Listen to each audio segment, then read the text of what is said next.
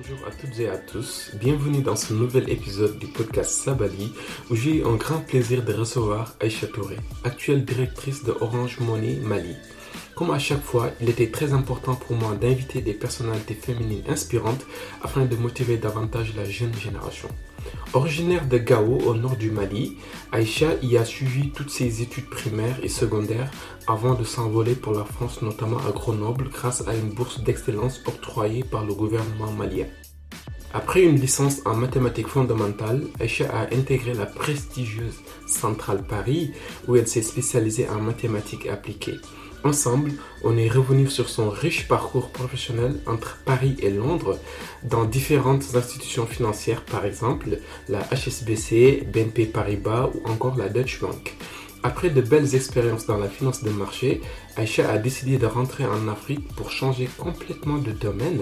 J'ai voulu insister sur ce changement qui pour moi est une belle façon de sortir de sa zone de confort et de se lancer un beau défi professionnel.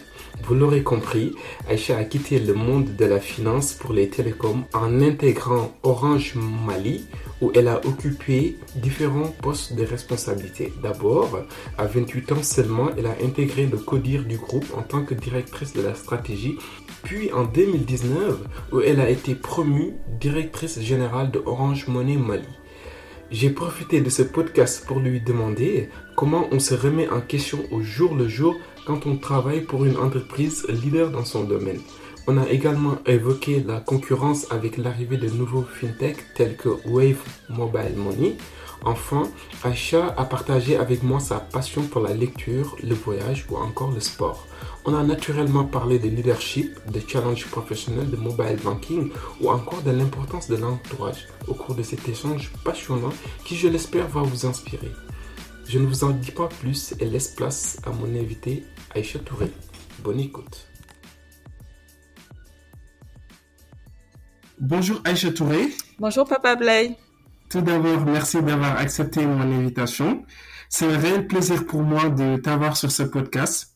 Comme tu le sais, euh, dans le monde, des femmes à des postes euh, à forte responsabilité ne fait pas légion. Et même si, euh, disons-le, les choses ont tendance à évoluer, et je m'en réjouis. C'est pour cette raison que j'ai souhaité t'inviter à partager ton, ton parcours afin de susciter des vocations.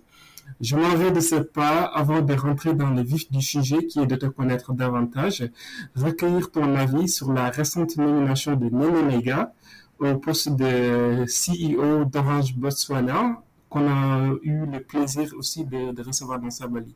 Que t'inspire euh, cette nomination? Alors, euh, Papa Blais, tout d'abord, euh, bah, je tiens à te remercier de, de, me permettre de, m'exprimer sur ce podcast-là, Sabali, et, aussi bravo pour cette initiative. Euh, concernant la nomination de, de Néné, euh, ben, qu'est-ce que ça m'inspire? Ben, Beaucoup de fierté, beaucoup de fierté hein, en tant que en tant que malienne, en tant que femme et aussi euh, collaboratrice d'Orange, enfin plus particulièrement Orange Mali, puisque euh, euh ben, Néné et moi on a travaillé toutes les deux ensemble chez Orange au Mali dans le même codir. Et voilà, donc on ne peut qu'être voilà très fière et très contente euh, qu'elle ait cette promotion-là. Et puis, bon, euh, de façon générale, c'est une dynamique euh, qui a été amorcée chez Orange Afrique et au Moyen-Orient depuis quelques années déjà, où on voit de plus en plus de femmes à des postes de responsabilité. Donc, je pense que c'est très encourageant et voilà, c'est très positif aussi. Comme je disais tout à l'heure, euh, on va rentrer dans le vif du, sujet qui est de te connaître davantage. Donc, je vais te proposer de te présenter à nos auditrices et auditeurs en revenant sur ton enfance et ta scolarité. Alors, euh, d'abord, moi, je suis malienne et je, suis née euh, au Mali et j'y ai grandi. Je suis originaire du nord du Mali, donc la, la, région de Gao, où je suis née d'ailleurs. Et euh, donc j'ai une enfance euh, voilà sans histoire euh, classique avec des parents qui m'ont beaucoup soutenu dans, dans, un environnement qui était vraiment bienveillant, voilà entouré de, de, de, personnes, je dirais généreuses. Il y avait toujours beaucoup de beaucoup de monde à la maison. Enfin c'est toujours le cas d'ailleurs. et voilà beaucoup de parents, des parents, enfin des parents qui m'ont beaucoup poussé. Mon papa qui a quatre filles auxquelles il est il est très attaché. Bon, j'ai des frères aussi, mais bon voilà, il n'y a jamais eu aucune distinction entre filles et garçons. Et je pense que c'est super important de savoir qu'on a qu'on a les mêmes chances. Enfin, qualité des chances, c'est très important. Donc, euh, moi, j'ai grandi dans cet environnement-là. Et puis, euh, j'ai fait toute ma scolarité euh, jusqu'au bac au Mali. Et c'est c'est là, c'est en, en, 2005, voilà, que j'avais fait le bac et j'ai eu, euh, j'avais 17 ans et je suis venue en France après. D'ailleurs, je, je, voulais rebondir là-dessus euh, pour te demander, donc euh, tu m'as dit tout à l'heure voilà, que tu as eu ton baccalauréat en, en 2005 au Mali. Comment es-tu amené à venir poursuivre tes études en France? Alors, je suis venue en France grâce à une bourse. J'avais fait un bac S. Euh, voilà. Bon, moi, je pense jusqu'au collège, euh, euh j'étais, euh, je, j'aimais bien toutes les matières. Hein. Il n'y avait pas vraiment de, de, préférence. À partir du, enfin, au lycée, j'étais allée sur, euh, euh, voilà, une filière plus scientifique. Et donc, c'est comme ça que j'ai fait un bac S et que j'avais une bourse du gouvernement euh, voilà, euh, malien. Enfin, c'est un programme conjoint entre le Mali et la France qui s'appelle le programme de bourse d'excellence qui a 20 ans maintenant d'ailleurs. Moi, je l'ai eu il y a quoi, 16 ans. J'étais de la cinquième promo, je pense. Et, euh, et donc, j'avais eu cette bourse-là. On était, euh, enfin, on est entre 10 et 20, en fait, chaque année par promo, qu'on on arrive tous euh, en région Rhône-Alpes, à Valence ou Grenoble, avec un certain encadrement. C'était quand même beaucoup plus c'est beaucoup plus simple hein, quand tout est prêt, quand on arrive, l'appartement, des gens pour nous accompagner, voilà, parce que et on est resté, on y reste deux trois ans en général, et donc ça fait une petite communauté qui est assez soudée. C'est, j'en garde quand même de bons souvenirs. Et j'avais été orientée. C'est aussi le programme qui décide de l'orientation et ça dépend de, ta filière. Moi, c'était vraiment plus pour être sur les, les mathématiques en fait mathématiques, informatique, voilà, physique. Quand j'avais eu cette bourse d'excellence, comme je disais, c'est assez orienté euh, et, moi j'avais été orientée pour faire euh, des, voilà, enfin en tout cas être plus sur une filière mathématique parce que c'était ça un peu mon domaine aussi. Et puis euh, donc quand je suis arrivée, j'ai naturellement continué en mathématiques et c'est euh, durant ma première année, je me rappelle, c'est ma première année, j'étais en première année de licence et j'avais mon prof d'analyse qui m'avait parlé des écoles d'ingénieurs, en fait, qui m'avait dit, euh, enfin, je connaissais pas bien tout ce système-là, voilà, des, des grandes écoles, tout ça, qui m'avait dit, ah tiens, tu sais, euh, euh tu sais comment ça se passe. Normalement, il faut passer par les classes préparatoires, mais tu peux aussi aller dans les grandes écoles parce qu'il y a d'autres canaux d'accès et qui m'avait parlé de ça. Il s'appelait Monsieur Ferrand. Donc c'est comme ça que j'avais su en fait que je pouvais être euh, je pouvais être ingénieur. Enfin je pouvais aller dans les grandes écoles être ingénieur sachant qu'à la base j'étais là. J'étais vraiment voilà, et euh, j'ai vu qu'après, donc, tu as intégré une grande école, euh, une grande école d'ingénieurs, comme on les appelle communément en France. Pourquoi avoir choisi Centrale Paris? Alors, donc, quand je suis à, donc, moi, j'avais continué en licence, donc, généraliste, jusqu'à enfin, la première année, deuxième année, en troisième année, j'avais, je m'étais spécialisée en mathématiques fondamentales. Donc, j'avais postulé à un certain nombre d'écoles, toutes les, les écoles qui le permettaient, et j'avais, j'avais été admise à toutes les écoles euh, où j'avais postulé et j'ai choisi Centrale parce que voilà, c'était euh, l'école la plus généraliste euh, et voilà, mes renseignants, ça m'avait l'air euh, intéressant par rapport à ce que je voulais faire aussi plus tard. Euh, je voulais m'orienter vers les maths appliquées et, et c'est une école qui était très cotée là-dessus, très réputée sur euh, cette filière-là. Donc c'est comme ça que j'ai choisi Centrale Paris. Tu avais des vocations de métier toute jeune? Quand j'étais plus jeune, c'était pas ça la, c'était pas ça ma vocation. Moi, je voulais faire je voulais faire de la recherche en fait euh, médicinale dans le domaine de la médecine.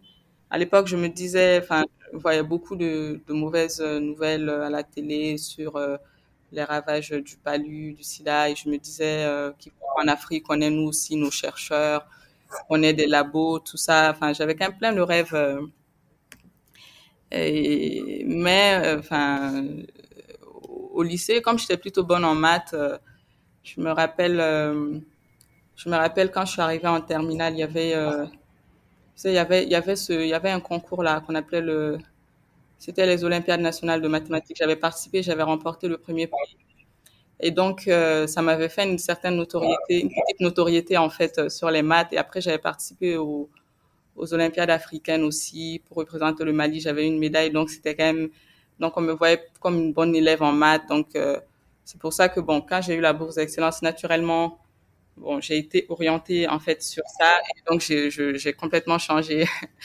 j'ai complètement changé euh, de, de, de, vocation. Je suis arrivée là-dessus euh, euh, sans vraiment savoir ce que j'allais faire comme formation au final, mais voilà. C'était c'était mon orientation de base. Je suis restée là-dessus et puis j'ai continué, même en école d'ingénieur, j'ai continué là-dessus. Si tu veux bien, Aïcha, j'aimerais qu'on parle de tes expériences professionnelles les plus significatives. Euh, j'ai vu pendant ta formation à Central Paris, tu as fait une année de césure. Donc pour les jeunes qui nous écoutent, euh, ce dispositif euh, facultatif qu'on peut faire en école de commerce ou, école d'ingénieur. Est-ce que tu peux en parler un peu et nous expliquer en quoi ça t'a apporté sur le plan professionnel? Ben, Disons que on avait le choix donc de faire ou pas une césure. Euh, même si une bonne partie de la promotion, je pense qu'au moins la moitié avait choisi, enfin, avait opté pour cela. Et euh, donc, ça permettait quand même d'avoir une première immersion en entreprise avant la dernière année, parce que c'est entre la deuxième et la troisième année. Du coup, ça rallonge le cursus d'un an. J'ai du coup fait ces quatre ans à Centrale au lieu de trois. Mais c'était une année vraiment très riche, extrêmement intéressante. En tout cas, moi, je, je recommande cela. Euh, je, je, suis passée par euh, deux entreprises différentes parce qu'en plus, la césure, on peut la faire en deux parties. On n'est pas obligé de faire toute l'année dans la même entreprise, même s'il y en a qui le font. Moi, j'avais fait deux banques. Donc, d'abord la BNP Paribas, où j'étais dans une équipe plus euh, de risque, euh, voilà, de risque de marché, de contrepartie. Et après, deuxième partie, HSBC. Euh, donc, plus une banque, euh, voilà, internationale, britannique, sur, euh, euh, où j'étais sur, dans une salle de marché pour faire un stage en trading de taux de change. Et les deux stages m'ont beaucoup apporté. Bon, je parle pas des aspects techniques parce que euh, en fait, on est encore étudiant, donc après, il y a le stage de fin d'études, il y a le monde pro, mais je pense c'est plus, enfin, c'est une année de césure, comme son nom l'indique, et c'est vraiment une année de cassure par rapport à, aux études où euh, on voit autre chose, en fait. On voit autre chose, on rencontre plein de gens, on voit que, voilà, il n'y a pas que les cours, euh, il n'y a pas que les, il a pas que les maths, il n'y a pas que la physique, on voit, on, voit autre chose, on découvre le monde de l'entreprise parce que les autres stages, en général, durent un ou deux mois jusqu'à ces stages-là qui sont, qui durent quand même au minimum six mois, quoi, chacun. Donc euh, moi, ça, c'était très intéressant et ça m'avait conforté aussi dans le fait que je voulais continuer euh, euh, dans le domaine de la finance de marché. Donc quand je suis revenue en dernière année, j'ai fait, ben, j'ai choisi l'option mathématiques appliquées avec voilà comme, comme spécialité la finance. Donc c'était vraiment les cours que j'avais, des cours de maths, de cours de finance, d'assurance pendant ma dernière année. Donc, euh, et oui, donc la, césure, euh, c'est une, très très belle expérience. En 2000, 2014, euh, tu as choisi de traverser la Manche pour t'installer à Londres et travailler pour la banque Deutsche Bank. Euh, pourquoi avoir choisi de quitter la France et aller travailler dans cette banque allemande? Ben, Déjà, il faut dire que moi, quand j'étais en école d'ingénieur vers ma, dernière année, c'était... Euh, Déjà, la finance de marché était très à la mode et on voulait tous être euh, donc sur des places euh, de, de, premier rang pour la finance. En Europe, c'était vraiment Londres, hein, c'était qui était dans l'air du temps. Moi, quand j'ai fini. Jusqu'à présent. Hein. bon, là, je, là, je vois de plus en plus de jeunes qui s'orientent vers les sciences des données. Euh, voilà. Mais en tout cas, c'était nous à notre époque, c'était pas très développé. Bon, c'était plus on disait des statisticiens, quoi. C'était pas des data data scientists. Mais euh, du coup, moi, moi, moi quand j'ai fini, j'avais commencé d'abord à travailler à Paris. J'étais consultante, mais euh, c'est parce que aussi c'était assez compliqué de trouver de, un, un emploi euh, en banque d'investissement, voilà, finance de marché euh, à l'époque, parce que c'était après la crise de 2008. C'était très compliqué. On était, on était nombreux à avoir commencé dans le conseil, mais c'était on faisait aussi des missions plus dans les banques, les les compagnies d'assurance, donc c'était pas loin. Mais l'idée, c'était quand même de revenir dans la banque à un moment donné. Et à Londres, il y avait clairement beaucoup plus de postes, enfin, parce qu'il y a plus de turnover aussi là-bas. Donc, je suis allée, voilà, l'idée c'était d'arriver là-bas, c'était censé être plus dynamique aussi, plus international, il y avait la langue, et j'avais aussi beaucoup de camarades de, promo qui étaient déjà partis. Donc, euh, je suis allée. Donc, c'est comme ça que je suis allée. J'ai postulé, j'avais eu quelques banques. Et donc, je suis allée à Deutsche Bank. Euh, voilà. C'était une banque euh, allemande. Et voilà. Et, ça change beaucoup par rapport à la France. En termes de contenu, bon, c'est vrai que c'était à peu près les mêmes métiers, hein. Mais en termes de culture d'entreprise, d'environnement, c'est complètement différent. Et j'ai croisé beaucoup de gens. Euh, enfin voilà, en France, on était entre Français là-bas. J'avais beaucoup de gens, des Grecs, euh, des Anglais. Bien sûr des Anglais, mais il y avait aussi euh, voilà des Grecs, des Italiens, enfin plein de gens. Beaucoup de rencontres. Donc c'était très, c'était, c'était très international, très intéressant cette expérience-là. Après donc cette expérience à Londres, comment l'idée de rentrer en Afrique t'est venue je pense au, bout de quelques années, j'avais commencé quand même à, questionner mes choix, à me demander euh, euh, ce que je faisais aujourd'hui sur le long terme, qu'est-ce que ça allait, où est-ce que ça allait me mener euh, en termes d'évolution, si je devais rentrer en Afrique. J'avais commencé à regarder et sur ces métiers-là, il y avait très très peu d'opportunités déjà en Afrique. Donc je me disais bon, déjà si tu veux rentrer un jour en Afrique, il faut que tu cherches à changer, euh, euh, il faut que tu cherches déjà à te, à, voilà, à te reconvertir. Et puis il y avait d'autres questions du genre euh, quel est mon impact euh, voilà sur euh, j'ai déjà l'activité de l'entreprise. Et puis je me disais peut-être qu'en Afrique j'aurais beaucoup plus de challenges. et donc j'ai commencé à postuler. J'ai commencé à postuler et, pas du tout, je ne, je ne visais pas du tout les banques d'investissement, même s'il y avait, il y en avait qui avaient des filiales, des filiales en Afrique, même pas les banques commerciales. J'étais vraiment en train de regarder dans les institutions de développement, tu vois, la Banque mondiale, la BAD, même la BOAD, tu vois, j'avais commencé à, même à passer des entretiens. Et je me disais que voilà, là-bas, c'est sûr que ça allait être différent et que je, voulais faire autre chose. Et finalement, je suis, je suis rentrée en Afrique et puis euh, c'était dans un groupe telco. C'était, c'était pas le projet au départ. tu me fais une, bonne transition. Euh, on voit que voilà, tu as changé complètement de, domaine en rejoignant un groupe de, de, télécommunications. Parce que pour rappel, voilà, donc tu es issu de la finance, notamment de la finance euh, quantitative. Euh, comment s'est présentée l'opportunité de rejoindre le groupe Orange? Ben, Disons que c'était vraiment un hasard. J'ai reçu un coup de fil donc j'étais à Londres à l'époque. J'ai reçu un coup de fil du DG d'Orange Mali, c'était Alassane Djen, et euh, donc, proposait de venir chez Orange Mali. Et j'étais très étonnée, je me disais, bon, euh, déjà, c'est pas mon domaine parce que je me dis que les ingénieurs qui intéressent les boîtes comme Orange, c'est peut-être ceux qui ont fait du, réseau, euh, enfin, un diplôme en télécom ou SI. Et moi, j'avais pas fait ça. Et même dans mon expérience, c'est quand même de la finance quantitative. Euh, euh, qui, est, qui est un domaine qui n'existe quasiment pas, en tout cas surtout pas au Mali, euh, qui n'existe pas beaucoup euh, voilà, en Afrique euh, de l'Ouest. Et euh, qu'est-ce que je vais aller faire là-bas? Donc après, j'étais revenue, j'étais venue en vacances le même été, donc il, a, il m'a proposé de passer, on s'est rencontrés, on a discuté, il m'a parlé de plein de tout ce qui est possible chez Orange, tout, tout, voilà, toutes les opportunités, il y a plein de métiers. Et quand tu regardais aussi, Orange, c'était quand même c'est quand même la, première entreprise du Mali euh, en termes de revenus, mais pas seulement quand, quand on regarde côté RSE, création d'emplois, impact. Euh, il y avait quand même énormément de choses positives. C'est un groupe aussi, la possibilité de d'aller dans dans d'autres pays, de voilà, de, enfin c'est international, donc ça ça paraissait. Enfin le pro, en tout cas il m'a il m'a plus euh, enfin proposé un projet professionnel qu'un poste. Et, et comme c'était aussi au Mali, je me disais bon j'ai ma famille, c'est qu'il y a quand même moins de risques que si ça ne marche pas, tu peux toujours repartir. Euh, mais voilà, changer complètement de domaine et aller dans un pays euh, différent que le Mali, je pense que, enfin, je ne sais pas si j'aurais pu. mais comme c'était en plus le Mali, ça c'était vraiment, je me disais, voilà, c'est top, on va, on va essayer. Et donc je suis rentrée au Mali et je l'ai jamais regretté, franchement, parce que euh, j'ai eu énormément de, voilà, de beaucoup de challenges, voilà, beaucoup de rencontres super intéressantes. Et d'abord, euh, comme euh, donc quand je suis arrivée, euh, je suis arrivée au bout de deux mois, j'ai été promue directrice de la stratégie. Voilà. d'Orange Mali. Bon, je pense que voilà, Alassane avait aussi son, son plan. Et, et donc, c'était c'était extrêmement intéressant. Euh, en tout cas, pour un ingénieur, hein, c'était pas c'était pas ce que j'avais, ça n'a rien à voir avec ce que j'avais fait avant, mais c'était quand même un nouveau challenge. Et puis, euh, il y avait quand même des sujets euh, euh, d'un certain niveau, quoi, là, tout ce qui est planification stratégique.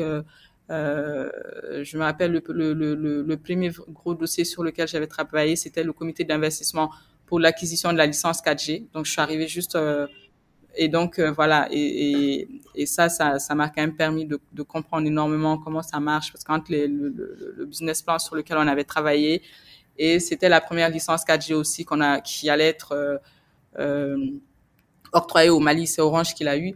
Donc, on avait travaillé sur ce dossier-là et c'était super intéressant. Ensuite, le plan stratégique, euh, euh voilà, quadriennal.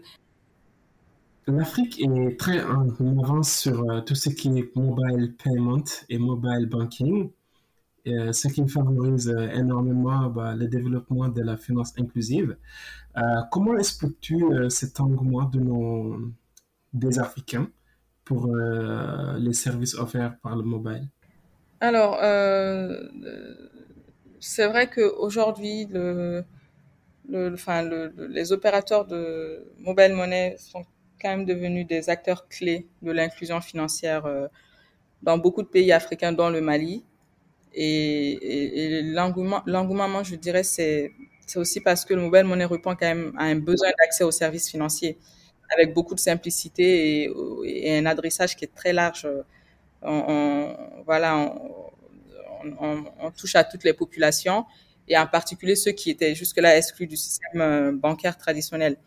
L'entrée en relation aussi est beaucoup plus simple puisque c'est nous qui envoyons nos commerciaux en général sur le terrain pour euh, euh, recruter de nouveaux clients. On a aussi un canal digital maintenant et beaucoup, enfin une certaine facilité d'utilisation avec l'USSD qu'on peut utiliser euh, en 2G, enfin, sans avoir de connexion Internet. On a aussi euh, notre application.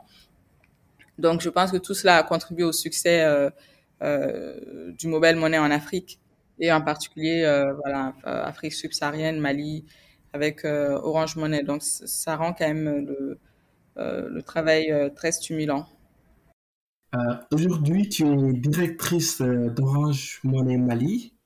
Comment s'est déroulée ta nomination à ce poste?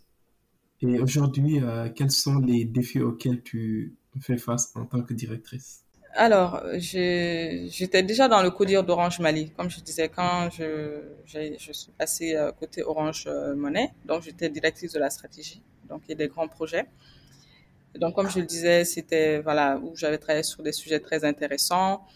Euh, et puis, il y avait encore beaucoup de challenges, hein, mais en, le, donc c'est en 2019.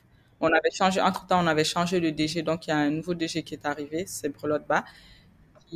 Euh, donc six mois, je crois que c'était, oui, quelle fin, oui, en tout cas, c'était un peu moins d'un an après, après qu'il soit arrivé, qui m'a proposé d'aller sur l'activité Orange Money. Donc, euh, j'avais fait euh, à peu près deux ans et demi à la stratégie. Donc pour moi, c'était un nouveau challenge. J'ai dit oui. Et euh, bon, une, prise de poste, c'est toujours beaucoup de challenges hein, parce qu'il y a des équipes, y a, c'est un métier différent. Moi, j'étais à la stratégie. C'était, c'est quand même beaucoup plus axé sur la planification, l'anticipation, voilà, une activité plus de pilotage. Donc sur Orange Money, c'est beaucoup plus opérationnel. D'ailleurs, c'est ce qu'il me disait. Donc j'avais de l'autre côté, j'étais plus euh, je, enfin, on fixait les objectifs, ce qu'il fallait faire, et, à la, ça c'était à la strate à Orange Money, il, il fallait euh, faire en sorte que ces objectifs-là soient atteints, quoi, en étant vraiment sur la partie opérationnelle, en mettant la main à la pâte. Donc, euh, euh, les défis auxquels on fait face, euh, bon, déjà, apporter le service Orange Money à tous, quoi, dans un pays comme le Mali, qui est très grand, 1,2 million de kilomètres carrés, et qui malheureusement vit aussi une situation euh, sécuritaire qui est très compliquée. Nous avons, euh, nous avons pourtant des points de vente dans toutes les régions, hein, même si on sait que la moitié du pays aujourd'hui, qui est quand même, euh, euh qui vit une situation euh, difficile, euh, voilà, avec la présence de groupes djihadistes. Et donc, on n'a pas la même capillarité partout. On aura plus de points de vente dans une zone accessible que dans une zone non accessible, mais on essaie d'être partout, d'assurer la disponibilité du service partout. Et puis, l'autre challenge aussi, c'est de se mettre en conformité par rapport aux exigences de notre banque centrale. Parce que, bon, autant le mobile money, euh, c'est vrai qu'on a un ADN, sur le mobile money, on a un ADN telco parce que c'est issu de, issu de, de voilà, c'est une branche de, de, l'opérateur télécom, mais on, on, est quand même aussi euh, une activité euh, de services financiers. Donc, euh, nous, on est même émetteur de monnaie électronique, donc on est régulé par la Banque centrale qui a aussi des exigences très fortes en matière de conformité. Donc, la conformité de nos bases de clients, euh, la lutte contre le blanchiment, le, le, financement du terrorisme dans un pays, bon, comme je l'ai dit, où la situation est un peu particulière. Euh, donc, il faut allier d'une part, euh, voilà, le, tout ce qui est excellence opérationnelle, commerciale, la performance financière. Donc, c'est euh, ça, c'est comme je disais notre ADN telco, et, tout en restant conforme, en maîtrisant les risques. Donc, ça, c'est un défi de chaque instant. Et en tant que manager, je pense que bon, le, le, le principal défi, c'est de mobiliser les équipes de leur donner envie de faire, enfin, non pas parce que c'est une obligation, mais vraiment parce que, parce qu'elles veulent le faire, parce qu'elles y trouvent du sens, euh, qu'elles savent qu'elles ont un impact sur la vie des gens, sur la performance d'Orange, euh, voilà, le rayonnement d'Orange Mali, voilà, tous ces sujets-là. Parce que bon, moi, c'est tout ça qui me motive et je pense que c'est important aussi de l'insuffler à ses, collaborateurs, à ses équipes. Euh, quand on travaille pour un groupe comme Orange, qui est le premier opérateur dans presque beaucoup de pays euh, en Afrique où il est présent, comment on se challenge et comment on se remet en question euh, jour après jour? Euh, Je pense à Wolf, par exemple, euh, qui est en train de grappiller quelque part de marché au Sénégal et en Côte d'Ivoire, par exemple. Donc, être dans un grand groupe, c'est déjà, ça permet de côtoyer beaucoup de monde en fait, disais d'horizons divers, euh, de cultures différentes. Donc de facto, on est appelé à interroger les statu quo, à se remettre en question. Euh, parce que moi, j'ai des collègues un peu partout, en Afrique de l'Ouest, en Afrique centrale, du Afrique du Nord, à Madagascar, en Europe. Euh, et puis notre environnement aussi nous, nous pousse euh, à nous remettre permanemment en question. Donc c'est vrai que tu as parlé du durcissement de l'environnement concurrentiel, oui, qui est une réalité avec l'arrivée de, de, de, nouveaux acteurs euh, de type euh, fintech. Euh, il faut aussi s'adapter aux évolutions réglementaires. Euh, mais au-delà de tout cela, je pense que c'est le client qui est prescripteur. Donc euh, il faut qu'on garde toujours euh, ça en tête et se dire que finalement c'est nous avons, enfin voilà, c'est le le client que nous voulons satisfaire, c'est à lui que nous voulons offrir le meilleur service. On veut répondre à ses besoins et c'est ça qui, et c'est ça en fait qui, qui va être déterminant. Euh, bon, après, c'est vrai qu'être dans un environnement plus concurrentiel, oui, ça, ça peut aussi être un accélérateur d'innovation hein, parce que ça pousse tous les acteurs à, on est en compétition, à, voilà, à fournir les meilleurs euh, services aussi, à se, euh, à se surpasser en quelque sorte. Aïcha, on va arriver à la partie du podcast où je vais poser des questions plus soft, plus fun, euh, des questions plus personnelles, on va dire. Euh, Qu'est-ce qui te passionne dans ton métier et as-tu connu des difficultés? Euh, Qu'est-ce qui me passionne dans mon métier? Bah, Déjà, le fait qu'on n'a jamais le temps de s'ennuyer. Le, le, mobile money, c'est quand même un domaine vraiment intéressant. On fait de l'inclusion financière, mais on a aussi, je l'ai dit auparavant, beaucoup de beaucoup d'autres types de, enfin beaucoup de, challenges. Et, voilà, soit parce qu'il faut répondre à un besoin du client, un besoin du marché, ou euh, euh, se, conformer à une, nouvelle, exigence du régulateur. Euh, et tout cela en, vient bien à atteindre, les objectifs voilà, de performance opérationnelle, financière, parce que c'est aussi une business unit. Euh, et, pour ma part, euh, euh, le fait d'apporter quand même un service essentiel aux populations, c'est une, vraie source de motivation. chaque jour, quand je regarde le niveau de transaction, le, parc, et que je vois que ça augmente, je sais qu'on touche plus de gens. Et ça, c'est très passionnant. et puis, il y a aussi le fait d'exister dans un monde du travail au final qui est très masculin avec son lot de contraintes. Euh, euh, et là, on est au, au, au sein d'une société aussi qui est euh, voilà assez patriarcale. Euh, mais bon, les difficultés, moi, je les vois aussi plus comme des challenges. Hein. C'est susciter l'implication des équipes, voilà, respecter les engagements. Euh, je ne cache pas que les débuts ont été très difficiles hein, parce que moi, je suis arrivée très jeune, enfin très jeune, j'étais quand même assez jeune. J'avais 28 ans quand j'ai intégré le CODIR d'Orange Mali. Donc, euh, il a fallu un certain temps pour euh, euh, gagner ma légitimité et apprendre parce que moi, été nommée, voilà, j'étais nommée, mais j'apprenais aussi en même temps parce que j'avais pas eu le, le parcours classique euh, où on a, voilà, gra gra gravi tous les échelons, compris comment l'entreprise fonctionne. Donc, il fallait que je fasse tout ça en même temps. Donc, c'était, voilà, c'est beaucoup de travail, beaucoup de, euh,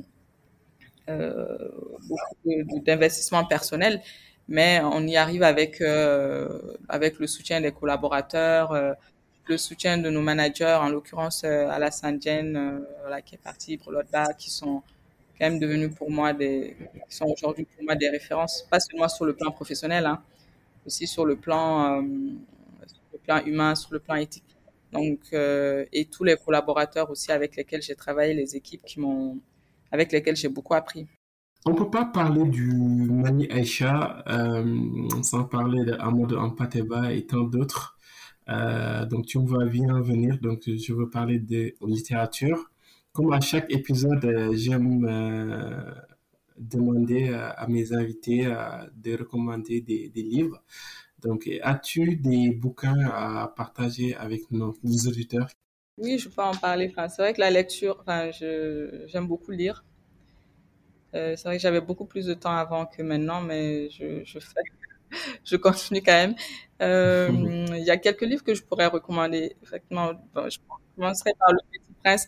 Le Petit Prince d'Antoine de Saint-Exupéry. C'est un livre, voilà, c'est un livre qui se lit vite, très positif, avec beaucoup d'enseignements entre le Petit Prince, sa rose, son renard. C'est un retour aussi à l'enfance. Voilà, moi je, voilà, moi j'aime beaucoup, euh, j'aime beaucoup ce livre-là. Et on peut le relire plusieurs fois. Il y avait aussi un livre, euh, L'aventure ambiguë, voilà, de, euh, voilà, chacun ambigu.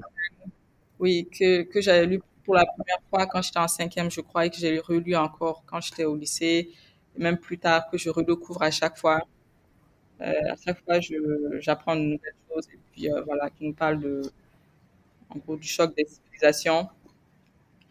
Et il y a aussi euh, La peste, voilà, d'Albert Camus, que je recommande beaucoup aussi, qui, euh, qui à travers une épidémie de peste euh, qui s'abat sur la ville d'Oran, nous fait quand même une subtile référence à la Deuxième Guerre mondiale, toute l'horreur de, cette guerre-là, mais aussi euh, qui nous montre toute la bonté dont on peut être capable, dont l'être humain peut être capable. Bon, j'en ai beaucoup d'autres. Par exemple, Ségou de Marie Scondé, qui est un cours d'histoire. un cours d'histoire, euh, euh, histoire de. Bon, enfin, ça commence par l'histoire de l'Empire Bambara et, ça, ça, devient en fait l'histoire de même l'Afrique de l'Ouest, hein, quand on regarde. Très, un deux tomes aussi qui est, qui est très intéressant. Écoute, euh, merci beaucoup pour ces belles recommandations que je mettrai dans les notes du, du podcast. As-tu des passions? Oui, j'ai des passions. Euh, enfin, comme je l'ai dit, j'aime beaucoup lire. Euh, j'aime beaucoup voyager aussi. Euh, même si c'est pas facile depuis l'année dernière, mais voilà, aller dans de nouveaux pays, euh, rencontrer des personnes différentes, c'est toujours intéressant. le cinéma aussi, c'est très intéressant de regarder des films. voilà, ça c'est ça c'est aussi une passion. Et puis le sport sport, mais voilà, c'est plus la course à pied, courir dans les parcs. c'est quelque chose que j'avais, j'ai commencé à faire à Paris et que, devenu, que j'avais beaucoup, voilà, c'était devenu une source de plaisir. Là, c'est à, la directrice que je parle. Euh, as-tu des conseils à donner aux jeunes filles qui t'écoutent pour les motiver davantage? je, je, leur dirais, je pense, de croire euh, qu'il faut croire en soi et ne pas se mettre de barrières, surtout quand on est une fille. Euh, c'est vrai que la représentativité compte beaucoup et on peut trouver, on peut aussi toujours trouver d'autres femmes qui l'ont fait avant nous. Donc c'est important de s'y intéresser, de regarder autour de soi. Puis je pense qu'il faut aussi faire ce qu'on aime. Parce qu'en général, c'est ce qui nous réussit. Hein. Enfin, je pense que moi, à chaque fois, à chaque étape, je faisais mes choix en fonction de plus ou moins ce que, ce que j'aimais bien faire. Et puis, bon, finalement, on arrive toujours à trouver une issue, quoi. Donc, je trouve que ça, c'est important. Et il faut, c'est important aussi de bien s'entourer avec des gens qui nous poussent, qui nous poussent à nous surpasser. Bon, on ne choisit pas ces rencontres. Hein. Ça, c'est aussi, euh, voilà, on ne sait pas qui, sur qui, qui on va rencontrer, mais, mais les personnes qu'on rencontre, qu'on côtoie, ont quand même beaucoup de, peuvent avoir beaucoup d'impact sur nous. Et bon, il y a la famille d'abord. Moi, j'ai eu beaucoup de chance euh, d'avoir mon, papa, papa qui m'a beaucoup poussé. Euh, beaucoup de chance d'avoir rencontré certains professeurs durant mon parcours, que ce soit au lycée ou plus tard euh, les études supérieures. Et aujourd'hui aussi, même euh, voilà, dans le groupe Orange avec mes collaborateurs et, voilà des personnes ici qui, qui, qui, qui, m'ont, qui ont cru en moi, qui me confient des responsabilités. Donc je pense que tout ça, c'est, tout ça, c'est important. Très bien, très bien. Le mot de la fin? Euh, mot de la fin, bah, merci beaucoup Papa Blay de, m'avoir donné euh, cette opportunité-là de parler de mon parcours. J'espère que cela pourrait en inspirer d'autres, euh, voilà, motiver d'autres, euh, notamment les jeunes ou euh, les petites filles aussi, les petites filles partout à trouver leur voie. D'accord. Très bien, très bien. Euh, en tout cas, j'aimerais te remercier. Euh, donc, euh, toutes les références d'école, de, de, livres, donc je les mettrai dans les notes du, du podcast. Merci beaucoup d'être écouté jusqu'ici.